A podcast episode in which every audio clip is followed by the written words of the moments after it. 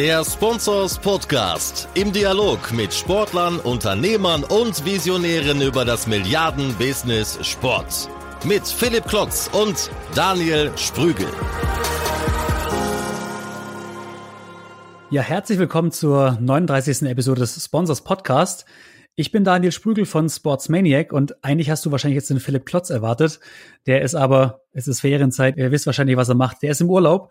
Das soll er auch machen, wohlverdient. Der hat ja lange hier gerödelt hier im Podcast. Deswegen übernehme ich heute mal das Sprachrohr am Anfang. Ich habe aber heute zwei Wiederholungstäter mitgebracht. Zum einen wirst du gleich einen Podcast hören mit dem Sascha Schmidt. Der war hier schon mal in Podcast Episode 5 zu Gast, hat er über Digitalisierung und so weiter gesprochen vor knapp einem Jahr und gibt uns heute ein Update, was es Neues gibt, wie die Zukunft des Sportbusiness ausschaut, was es aus der, aus der Lehre Neues gibt, was relevant ist fürs Sportbusiness und wie wir uns im Sport also als Sportorganisation dahingehend aufstellen müssen. Und der zweite Wiederholungstäter, den kennt ihr aus der Episode 34. Der ist nämlich der Teamleiter der Sponsors-Redaktion und ein Stück weit auch ein E-Sports-Experte, Henning Eberhardt. Grüß dich, Henning. Moin Daniel, danke für die netten Worte und ja, hallo an alle Zuhörer. Ja, du hast heute das, äh, das Headset von Philipp auf, weil er im Urlaub ist. Wie fühlst du dich dabei?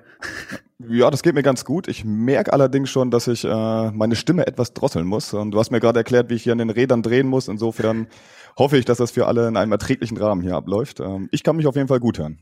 Wunderbar. Henning, du übernimmst heute von Philipp den Part der Top News der Woche. Da würde ich einfach sagen, nimm den Ball direkt mal auf. Was gibt's denn Neues aus der Sponsorsredaktion? Es ist und war richtig viel los im Sportbusiness. Allen voran natürlich aktuell das Thema rund um Mesut Özil, den DFB, aber auch Özil-Sponsoren. Dazu wurde in vielen Medien vieles gesagt, vieles geschrieben, da gibt es viele Meinungen. Deswegen ja, will ich mir jetzt nicht anmaßen, da auch noch mein, äh, mein, meine Meinung dazu ähm, in die Runde zu schmeißen. Ähm, dennoch gibt es ein ja recht politisch, aber auch juristisches angehauchtes Thema. Das ist meine erste News. Es geht um das Thema 50 plus 1. Die DFL hat nämlich den Übernahmeantrag von Martin Kind für Hannover 96 abgelehnt. Laut DFL-Angaben ist Kind damit aktuell nicht möglich, die Mehrheit der Anteile an, an Hannover 96 zu übernehmen. Und das ist schon auch ein entscheidender, ja, entscheidender Schritt wieder in der 50 plus 1 Debatte, die ja auch am Anfang des Jahres schon mal hochgekocht war mit dieser ominösen Abstimmung ähm, ähm, bei der mhm. DFL in Frankfurt. Im Prinzip, ähm, ja, es ist, es ist ein Kind jetzt also nicht möglich, anders als vielleicht auch Ausnahmeregelungen es vorher möglich gemacht wurde, wie beispielsweise in Leverkusen, wie beispielsweise in Wolfsburg, aber auch bei der TSG Hoffenheim. Ähm, da geht es um das Kriterium der erheblichen Förderung, ähm, dass die DFL dort eben im Falle von Martin Kind und Hannover 96 über die vergangenen 20 Jahre nicht angerechnet hat. Für Martin Kind ist das natürlich alles andere als erfreulich. Weiß nicht, ob er damit gerechnet hat oder nicht, ob damit zu rechnen war. Da gibt es ja schon viele, viele Jahre dieses Thema auf, der, auf dem Zettel. Und deswegen ist es auch nicht anders zu erwarten, als dass jetzt Martin Kind dort auch wieder in die Offensive gegangen ist und das natürlich ja gar nicht, gar nicht witzig findet und die Entscheidung der DFL an der Stelle auch ja, öffentlich kritisiert hat, als unverständlich und offensichtlich jetzt kommt ein neues Wort in unserem Sprachgebrauch, rechtsirrig äh, bezeichnet hat. Juristisch gesehen, ähm, glaube ich, gibt's da gibt's ja den Weg jetzt die Möglichkeit zum ständigen Schiedsgericht für für Martin Kind und Hannover 96. Im Prinzip mal wieder Ausgang offen. Die DFL hat da an der Stelle, wie gesagt, eine eine Entscheidung im Präsidium getroffen und auch öffentlich gemacht. Parallel dazu gibt's aber beispielsweise auch noch an, an den Weg zum Kartellamt, die die DFL dort sucht, ja, man darf gespannt sein, ähm, wie, das, wie es dort weitergeht. Alle, die es zu Hannover 96 halten. Und dort gibt's ja auch immer Spannungen zwischen Kind und den Fanlagern. Ähm, das, das alles hat ganz schön, ganz schön, nicht nur in Hannover, eine gewisse Sprengkraft natürlich auch so ein Thema. Ähm, das Ganze ist natürlich auch für Sportbusiness sehr, sehr relevant, was dort die DFL entscheidet. Und vor allem noch viel mehr, was dann eben auch mögliche Gerichte, ähm, das Kartellamt äh, und, und sonstige dritte Instanzen entscheiden. Also das, das wird uns weiter begleiten. Ist jetzt im Prinzip eine weitere Etappe genommen in dem Thema und es bleibt spannend an der Stelle. Meine zweite News ist allerdings dafür umso weniger juristisch und umso mehr ähm, ja, spannend. Und es geht um, um unser Kernthema hier bei Sponsors, das Thema Sponsoring-Vermarktung. Und ja, wenn allseits von, der Sommer, von einem Sommerloch die Rede ist, ähm, kann man das im Bereich Clubvermarktung eigentlich ja gar nicht so machen, denn in der Clubvermarktung ist eigentlich jetzt gerade Crunch-Time, beziehungsweise es hat sich so in den letzten Monaten, Wochen und Monaten richtig zugespitzt auf den Saisonstart, der, sagen wir, offiziell mal zum ersten siebten natürlich schon losgegangen ist, aber so richtig, das wissen wir alle, geht's erst los, wenn der, wenn der Ball auf dem Rasen rollt. Da gibt's gibt's einige spannende Deals. Einen würde ich jetzt, habe ich jetzt mal mitgebracht, äh, fällt in die Kategorie Big Deal. Mhm. Äh, darf man, glaube ich, durchaus so nennen. Ähm, Gauselmann übernimmt das Naming Right in Düsseldorf ja, das im ersten Moment hört sich jetzt noch nicht so big an. Das äh, legt sich dann aber, wenn man, wenn man da in die Detail, Details reinschaut. Ähm, und zwar geht es um das Naming Right der Düsseldorfer, ja, der ehemaligen Esprit Arena. Dort hat Gauselmann für gleich mal zehn Jahre das Namensrecht erworben. ähm, und dann gleichzeitig auch noch diverse anhängende Verträge, wenn man das so nennen darf, ähm, mit den mit den hiesigen Sportvereinen in Düsseldorf geschlossen. Das heißt, ähm, es gibt die Sportwettenmarke X-Tip, die auch zu Gauselmann zählt, die dann bei der Düsseldorfer EG beispielsweise werben wird, ähm, Eishockey-Club. Auch die Düsseldorf Panther aus der German Football League 2, die Rhein Vikings, so heißen sie, glaube ich, richtig, oder Vikings, ich weiß es gar nicht genau, aber es ist die zweite Handball-Bundesliga. Die bekommen natürlich auch noch einen Euro ab aus diesem Deal. Also im Prinzip kann man schon sagen, die Gauselmann-Gruppe hat einen großen Vertrag in Düsseldorf geschlossen, der aber natürlich auch viel weiter darüber hinaus strahlt. Einmal die harten Fakten, zehn Jahre hatte ich schon genannt, bis 2028. Das allein ist ja schon mal ein kleiner Applaus wert, ein gutes Zeichen für Sponsoring, dass solche Verträge geschlossen werden, denken, mhm. denken wir hier. Und ja, die rechte Summe, ähm, zumindest nach Information der Rheinischen Post, und die sind da völlig überraschend immer ganz gut informiert, weswegen wir sie auch gerne an der Stelle zitieren, sprechen von einer Summe von schlappen 3,75 Millionen Euro pro Jahr. Jetzt muss man natürlich kein, kein riesen Mathe-Genie sein, ähm, um das hochzurechnen. Also auf die zehn Jahre 3,75 Millionen Euro. Das ist also ein, ein Vertrag, der fast 40 Millionen Euro schwer ist. Und das ringt mir auch ein verhalten optimistisches Wow ab. Ähm, das ist natürlich eine gute Nachricht für Sponsoring. Ähm, das Branding ist jetzt äh, noch nicht in Kraft getreten. Der Vertrag beginnt am 3. August und ich glaube Ende August wird dann auch das Rebranding ähm, erfolgen. Das heißt, da werden dann irgendwelche Esprit-Buchstaben an der Arena abge abmontiert und ähm, jetzt wird's nochmal spannend. Vielleicht mit einem Schmunzeln, da kann sich ja jeder mal eine Meinung drüber bilden. Ähm, der neue Name wird dann dran geklebt und es heißt dann nicht etwa Gauselmann Arena oder X-Tip äh, Arena, sondern es hat den fluffigen Namen Merkur Spielarena. Spielhölle wäre noch besser gewesen.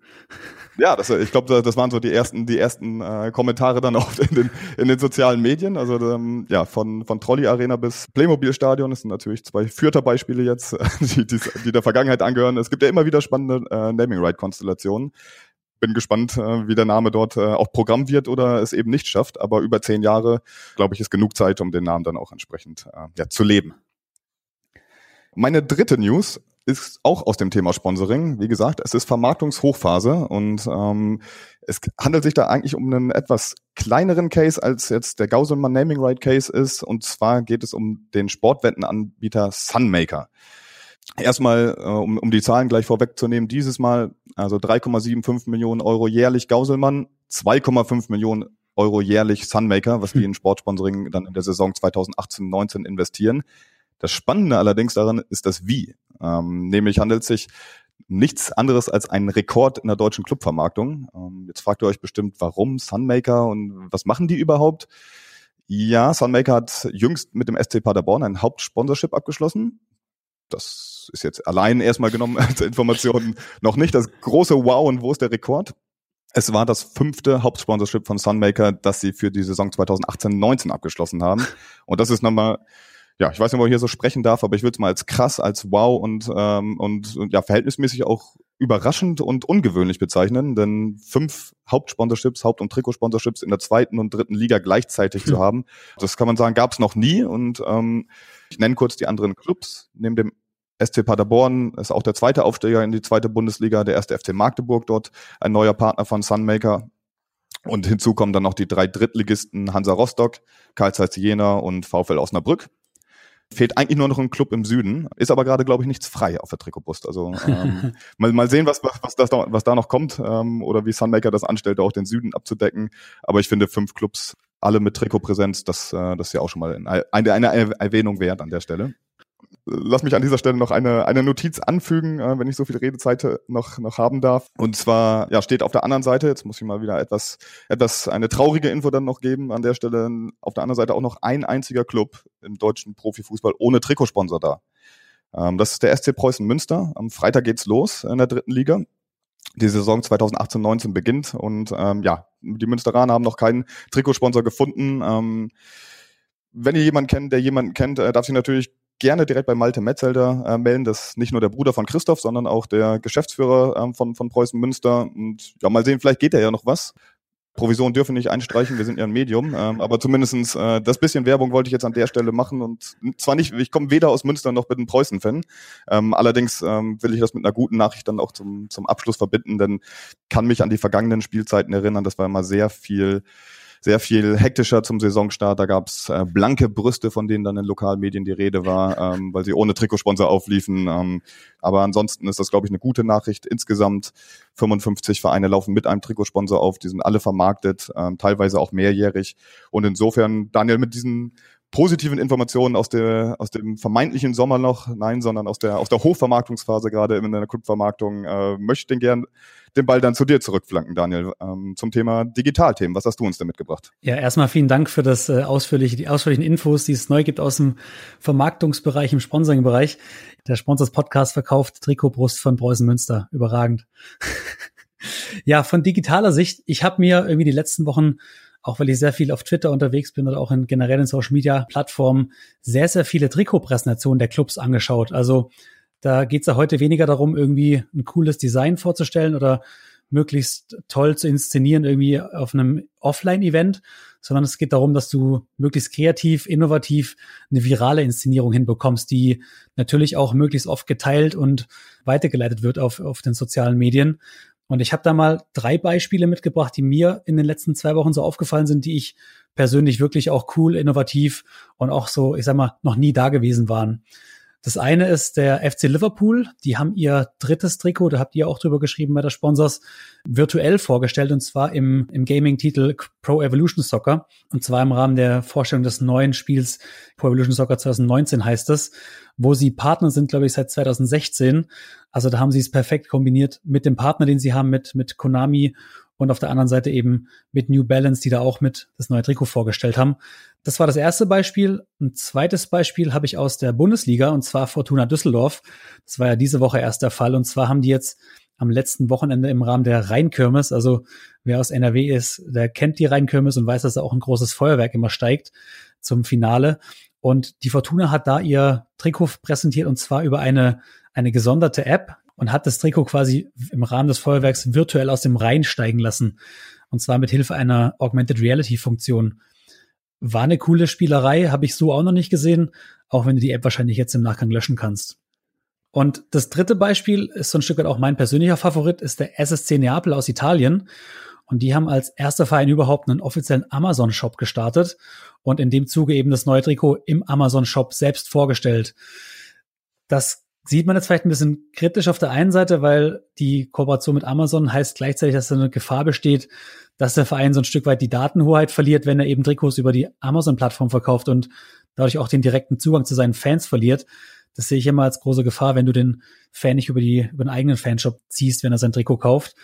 Auf der anderen Seite äh, habe ich mal was Lustiges gelesen if you can't beat them, join them. Und das ist, glaube ich, so mit Amazon ganz gut. Gerade wenn man sich mit Amazon verbrüdert, hat das sicherlich auch sehr, sehr große Vorteile. Zum Beispiel, wenn man über Logistik nachdenkt, gerade wenn man Fanartikel auch ins Ausland versendet, wo vielleicht der SSC Neapel nicht die perfekte Infrastruktur hat. Das waren meine drei Beispiele aus den Trikotpräsentationen. Kreativität kennt hier keine Grenzen. Ich freue mich darüber jedes Mal, wenn ich was sehe und teile das auch gerne. Jetzt würde ich aber sagen, Henning, vielen lieben Dank, dass du mit dabei warst und wir hören uns mal dem Philipp, der vor seinem Urlaub mit dem Sascha Schmidt gesprochen hat, zum Thema Sportbusiness der Zukunft. Was gibt's Neues? Ja, danke dir, Daniel, und viel Spaß beim Zuhören.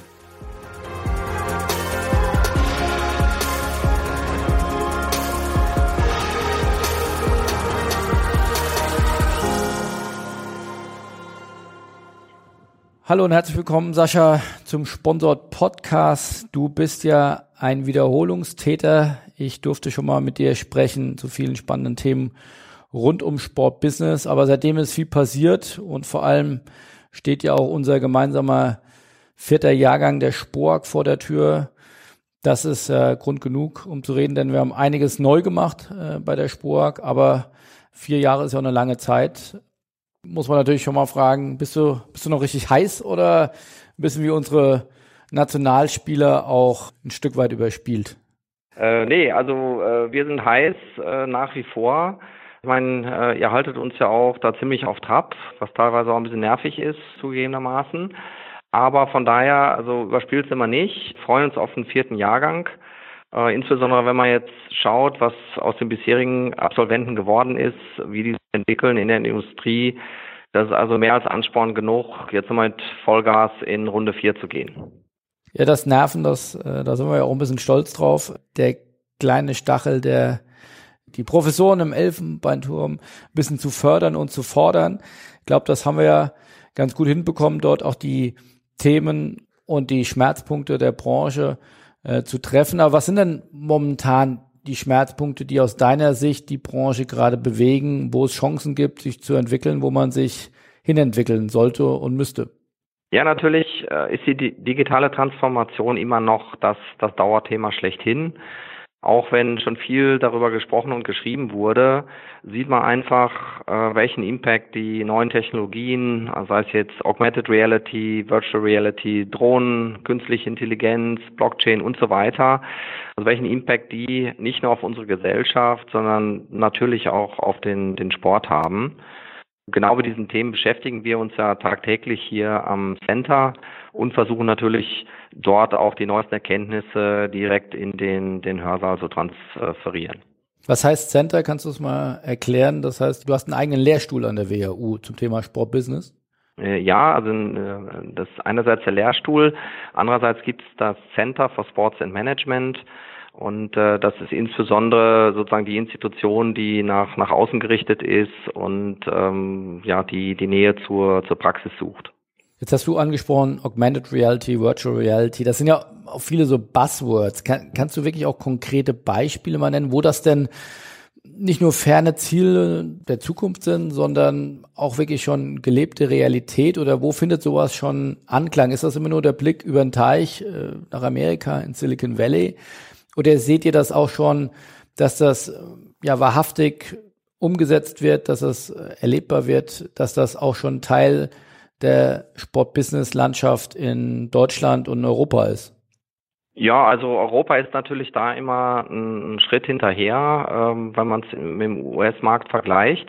Aber klar, also wir sehen VR, AR nicht nur im, im Einsatz, sei es im sportlichen Bereich, im Training, um Spielsituationen nachzustellen, um einzelne Spieler äh, konkret äh, besser zu machen, sondern natürlich auch auf Seiten der Fans, der Konsumenten, die sich eben das, das VR-Spielerlebnis äh, wünschen. Und äh, da wird schon einiges experimentiert und getestet. Ähm, Im Mainstream ist es in Europa noch nicht.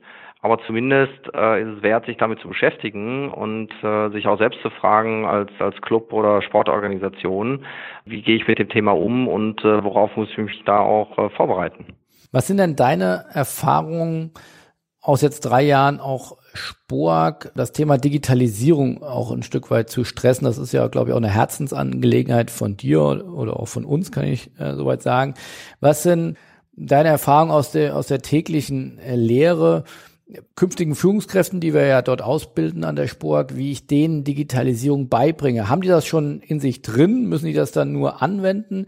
Also meine Erfahrung ist ja immer oder häufig, dass es eine Kulturfrage in den Clubs ist. Also wie schaffe ich es, diese Kultur des, sag ich mal, eher von der analogen Denke hin zur digitalen Denke zu verändern und auch hier eine, ja, eine ganz andere Ausprobierkultur auch irgendwo zu schaffen und nicht zu sagen, wir machen so wie in den letzten 20 Jahren, sondern wir probieren es eben mal immer wieder aufs Neue aus und versuchen uns ständig zu verbessern. Wie geht das? Ja, ich meine, der, sag mal, der typische Spork-Teilnehmer hat ja den Vorteil, dass er digital aufgewachsen ist. Und so als äh, Digital Native nimmst du, äh, sagen wir auch neue Technologien natürlich ganz anders an, als wenn du aus Analogistan kommst und äh, die Dinge für dich wirklich neu sind und äh, gelernt werden müssen.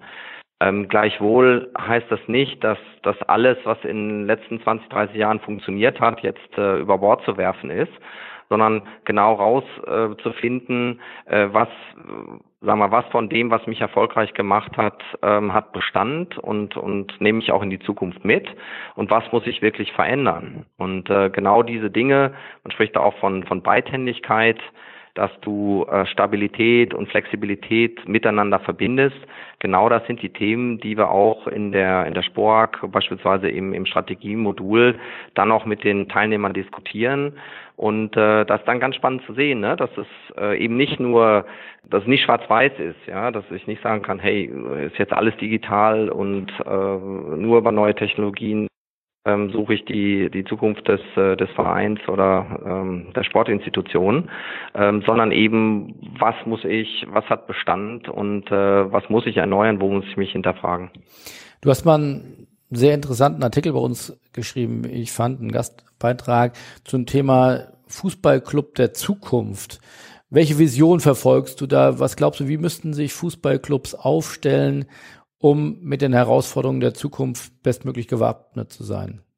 Ja, zunächst einmal denke ich, dass Clubs in der Zukunft ähm, so etwas wie ein Vorstand Innovation ähm, haben sollten, ähm, wirklich Kapazitäten, die sich mit äh, diesen neuen Themen auseinandersetzen und vor allen Dingen aus einer strategischen Sicht beurteilen, inwieweit eine neue Technologie für einen Club relevant ist. Und zwar relevant nicht nur im Sinne von Kerngeschäft Fußball, sondern auch zu beurteilen, äh, gibt es dort äh, angrenzende Geschäfte, wo ich sozusagen neue Umsatzquellen erschließen kann, ähm, die dennoch, äh, sagen wir mal, eine Nähe zum, zum Kerngeschäft haben, aber vom Prinzip her den Verein, den Club äh, diversifizieren.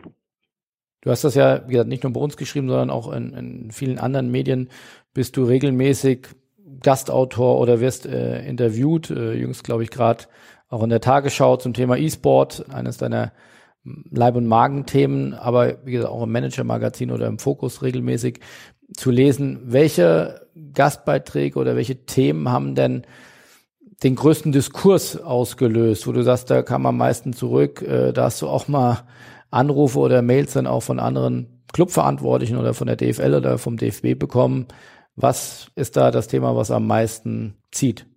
Ja, also in der jüngsten Vergangenheit waren es eigentlich zwei Sachen. Das, äh, das eine waren mal die Erkenntnisse aus unserer Sport-Business-Studie über die, die sogenannten Post-Millennials, ähm, also die, die, äh, die Generation Z, wo wir die befragt haben, repräsentativ in Deutschland und gesehen haben, dass äh, gewisse Gesetzmäßigkeiten, die also im Sportbusiness eigentlich galten, dort bei Post-Millennials nicht mehr gelten. Ja, wie zum Beispiel ähm, Fußball geht immer, ja, Profifußball geht immer oder ähm, am Ende ist das alles entscheidend, dass du, dass du Stars hast. Das hat sich da relativiert und das hat eine relativ große Diskussion ausgelöst, auch nicht nur im, im Fußball- und Sportbereich, sondern auch von, von vielen anderen Seiten, weil das ein Thema ist, was wirklich viele Menschen bewegt. Ja, was, was kommt da also mit der jüngsten Generation eigentlich auf uns zu und wie, wie geht man damit um? Ja, also das, das war das eine. Und das zweite Thema, du hast äh, kurz erwähnt, E-Sport. Natürlich, ich habe öfter schon gesagt, dass das wahrscheinlich unbekannteste äh, Massenphänomen unserer Zeit. Also Beiträge über E-Sport führen auch regelmäßig dazu, zu Reaktionen. Ähm, ich denke, viele äh, haben jetzt mitbekommen, okay, damit muss man sich beschäftigen, auseinandersetzen. Aber wie man damit Geld verdient und wo auch da neue Businessmodelle entstehen innerhalb dieses äh, E-Sport-Ökosystems, das ist doch für viele noch Neuland. Und äh, da sind wir natürlich froh, wenn wir da ein bisschen zur Aufklärung beitragen können. Dann klär doch mal auf, wie kann ich denn damit Geld verdienen? Ja, es kommt natürlich darauf an, was dein Risikoprofil ist. Ja, ich hatte es jetzt ähm, kürzlich im, im Kicker auch geschildert.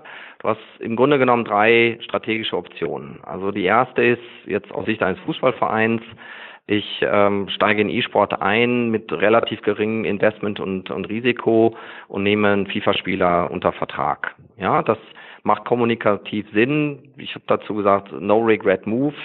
Da riskierst du eigentlich nichts. Es ist nah an der Fan Fanbasis und, und nah am Kerngeschäft so. Aber damit wirst du nicht wirklich Geld verdienen am Ende des Tages. Zweite Option ist, du, du steigst richtig rein und, und, und löst eigentlich eine Wette, so, so wie das Schalke 04 gemacht hat. Das heißt, du gehst dann in ein großes publikumswirksames Spiel rein, wie, wie League of Legends, was durch ganz andere Investitionen erfordert als so, ein FIFA-Spieler. Auf der anderen Seite auch ganz andere ähm, Erlösquellen hat, äh, über Preisgelder, über zusätzliche Sponsoren etc. Oder, und das die dritte Alternative, du ähm, wählst so eine Kooperationslösung, wie das der, der erste FC Köln gemacht hat, äh, der mit SK Gaming zusammen ähm, gemeinsame Inhalte vermarktet und äh, so also Erfahrungen im E-Sport sammelt und äh, sich quasi so langsam an den, den, den Markt herantastet. Triffst du denn immer noch Clubmanager, die mit dem Kopf schütteln, wenn du, wenn sie dich auf E-Sport ansprechen oder umgekehrt oder nicht diesen Megatrend merken? Also hast du eine Vorstellung, wo E-Sport als Massenphänomen, wie groß das noch werden kann? Ja, es ist einfach schon riesig. Ja, wir, wir sprechen etwa von 2,2 Milliarden aktiven ähm, Spielern, die also zumindest gelegentlich auf PC äh, oder Konsole spielen. Und hinzu kommt etwa nochmal die, die, die gleiche Masse an, an mobilen Spielern, äh, wobei natürlich beide Gruppen Überschneidungen haben. Also äh, das heißt, die Diskussion darüber, also wie groß wird das, ähm, ist schon fast hinfällig. Es ist schon riesig und äh, es ist so ähnlich wie mit dem Internet. Das äh, wird auch nicht mehr weggehen. Wir werden das weiter beobachten und wir haben ja auch demnächst unseren Spobis Gaming und Media, wo wir viele Themen rund um E-Sport und die digitale Transformation ja diskutieren werden. Ich glaube, im letzten Jahr waren es zwei oder drei Clubs, die im E-Sport zugegen sind. Ich weiß, ich habe jetzt nicht nachgezählt, aber ich glaube mittlerweile sind es fünf, sechs, sieben Clubs. Also das wird, ich schätze es auch so ein, dass in, in wenigen Jahren beinahe alle Fußballclubs eine eigene E-Sport-Abteilung haben werden? Also derzeit sind 17 in erster und zweiter Liga, die in irgendeiner Form E-Sport-Engagement haben. Also die meisten natürlich, da beschränkt sich auf einen, ähm, FIFA-Spieler oder zwei. Ähm, ich gehe stark davon aus, dass es gar nicht lange dauert, dass im Prinzip alle äh, Clubs in irgendeiner Form aktiv sind. Sind wir mal sehr gespannt, was dann die alten Funktionäre beziehungsweise ja auch altgedienten äh, Manager wie beispielsweise Herr Watzke oder Herr Hönes, die ja sich jüngst auch in den Medien dann bewusst auch gegen E-Sport ausgesprochen haben, ob das dann auch ins Wanken gerät und äh, sich eines Besseren bekehren lassen. Also wir auf jeden Fall bleiben wir dran und es ist eine spannende Entwicklung. Stichwort viele Neuerungen, das gibt's ja auch bei der Spork in diesem Jahr. Äh, wollen wir zumindest mal kurz anschneiden. Da haben wir ja doch einige Fundamentalentscheidungen getroffen. Was sind da aus deiner Sicht die, die größten Neuerungen für den Markt? Also zunächst einmal inhaltlich hat natürlich Digitalisierung einen, einen riesen Impact auch auf das Curriculum gehabt. Das heißt, in jedem Modul finden wir diese, äh, die Diskussion um Digitalisierung wieder. Wir haben ja auch ein, neues Modul hinzugenommen äh, namens Digital Disruption and Design Thinking, wo die Teilnehmer im Grunde genommen wie, wie einen, einen kleinen Hackathon machen und einen Design Thinking Workshop und selbst ein sogenanntes Minimum Viable Product entwickeln. Und damit setzen wir sie wirklich mit der Erfahrung, also sie können eine, eine reale Erfahrung sammeln, wie das ist, wie Disruption funktioniert und äh, da freue ich mich auch auf die Zusammenarbeit mit neuen Playern im, im Sportbusiness, so wie The Zone und äh, Facebook. Ja, also das, das sicherlich mal auf der, der inhaltlichen Seite. Und äh, zudem haben wir natürlich auch am Format äh, gestrickt. Stichpunkt Flexibilität.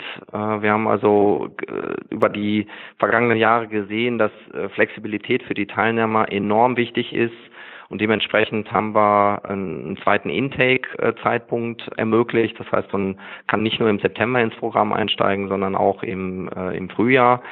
Ziel ist, dass noch, noch weitere Intakes äh, hinzukommen und dass die Teilnehmer nicht gebunden sind an das Programm, also in zehn Monaten zu absolvieren, sondern dass sie das im Notfall sogar über zwei, drei Jahre jeweils Stück für Stück ähm, absolvieren können, weil das wird ganz einfach den, den beruflichen Realitäten der Teilnehmer ähm, gerecht.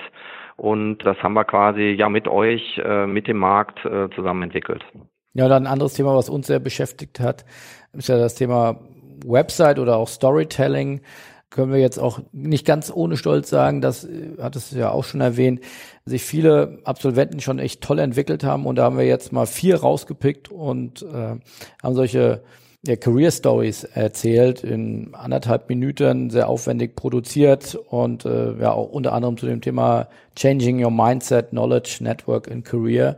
Und äh, ja, wer da Lust hat, kann das sicherlich sich mal auf spork.de angucken.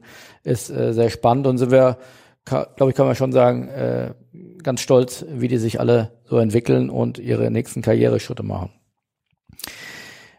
Wir waren ja auch in Boston, in Madrid und Shanghai in den letzten drei Jahren. Was ist dir denn da am meisten in Erinnerung geblieben? Was hat dich da geprägt, wo du sagst, wow, äh, das hätte ich so nicht erwartet? Gut, die Harvard Business School da zu stehen, war sicherlich für diejenigen, die das erste Mal da waren, eine einmalige Erfahrung. Ich meine, es ist wirklich so, wie man das aus den Hollywood-Filmen kennt, dass da ein ganz besonderer Spirit ist in der Luft und wenn wir dann dort vor Ort die eigenen Harvard-Cases unterrichten können, ich glaube, das hat sich auch auf die Teilnehmer übertragen. Also das ist mir wirklich bleibend in Erinnerung geblieben. Ich finde allerdings relevanter für Sportbusiness war da, war da noch Shanghai, weil dort, das ist, das ist der heiße Markt nach wie vor. Ähm, China entwickelt sich mehr und mehr zu einem Powerhouse äh, im Sport.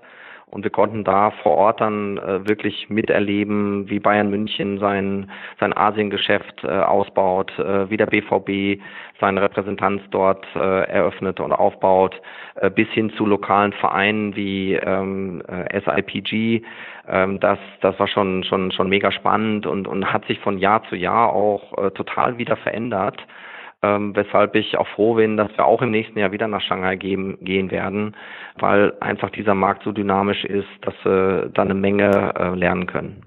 Ja, was mich damals wirklich äh, beeindruckt hat, war auch mit welcher Selbstverständlichkeit dort schon mobile gezahlt wird oder äh, Thema Elektromobilität, also auch ganz Dinge, die nicht unbedingt in erster Instanz was mit Sportbusiness zu tun haben, aber die aber zeigen, mit welcher Geschwindigkeit die da unterwegs sind und wie sehr die aufs Gaspedal drücken.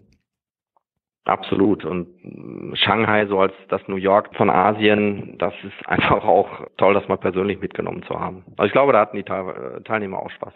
Absolut.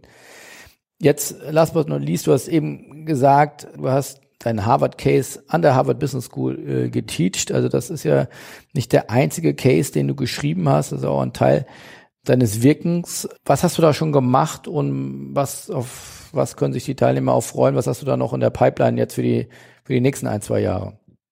Ja, was neu war, ist, dass ich mit Kollegen von der Harvard Business School zusammen ähm, Cases entwickelt habe, die, die wirklich im Fußball-Business äh, anzusiedeln sind. Ja, sei es jetzt über das Innovationsmanagement der TSG Hoffenheim, über die äh, deutsche Fußballnationalmannschaft oder ein FC Bayern in, in China.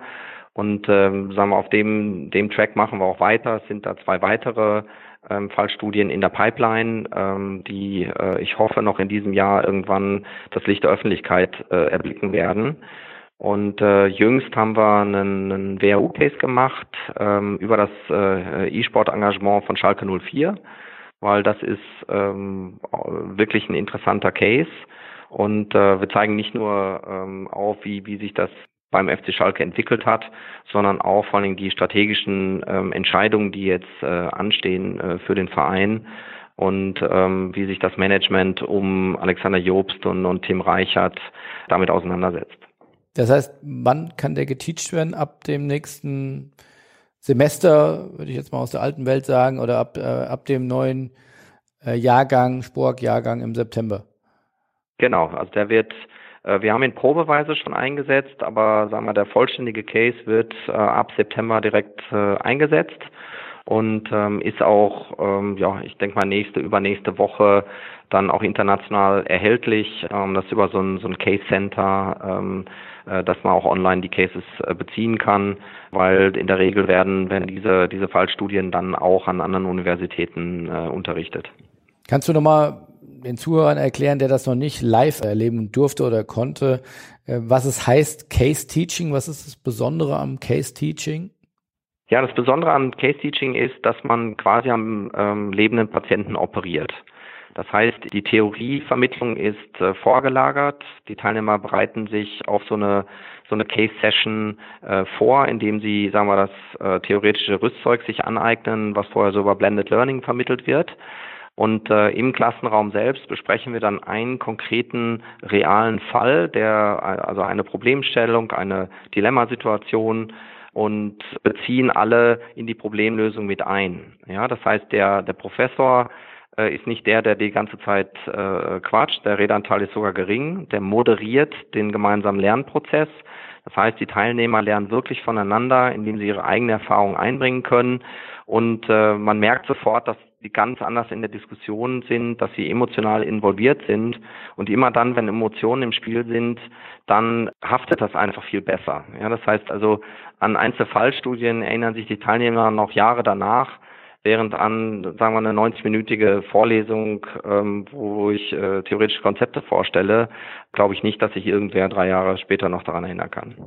Und ist entwickelt worden an der Harvard Business School? Die Methode, genau, die, die stammt von der Harvard Business School.